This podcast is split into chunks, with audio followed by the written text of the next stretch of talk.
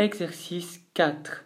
À présent, tu peux lire la deuxième et dernière partie du bricolage, c'est-à-dire les étapes de 6 jusqu'à 10, tout seul ou toute seule, puis avec mon aide. Donc maintenant, tu peux mettre pause et essayer de lire ce texte. Voilà, maintenant que tu as fait des bons efforts, je vais faire un modèle de cette lecture et tu peux suivre avec moi. Alors je commence à l'étape numéro 6.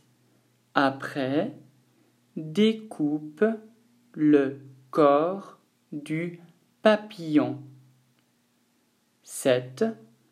Enroule le corps du papillon et colle les deux bouts ensemble. 8. Colle le corps au milieu des ailes. 9.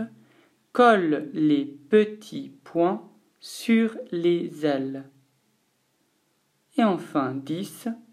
Colle les antennes et dessine les yeux et la bouche du papillon.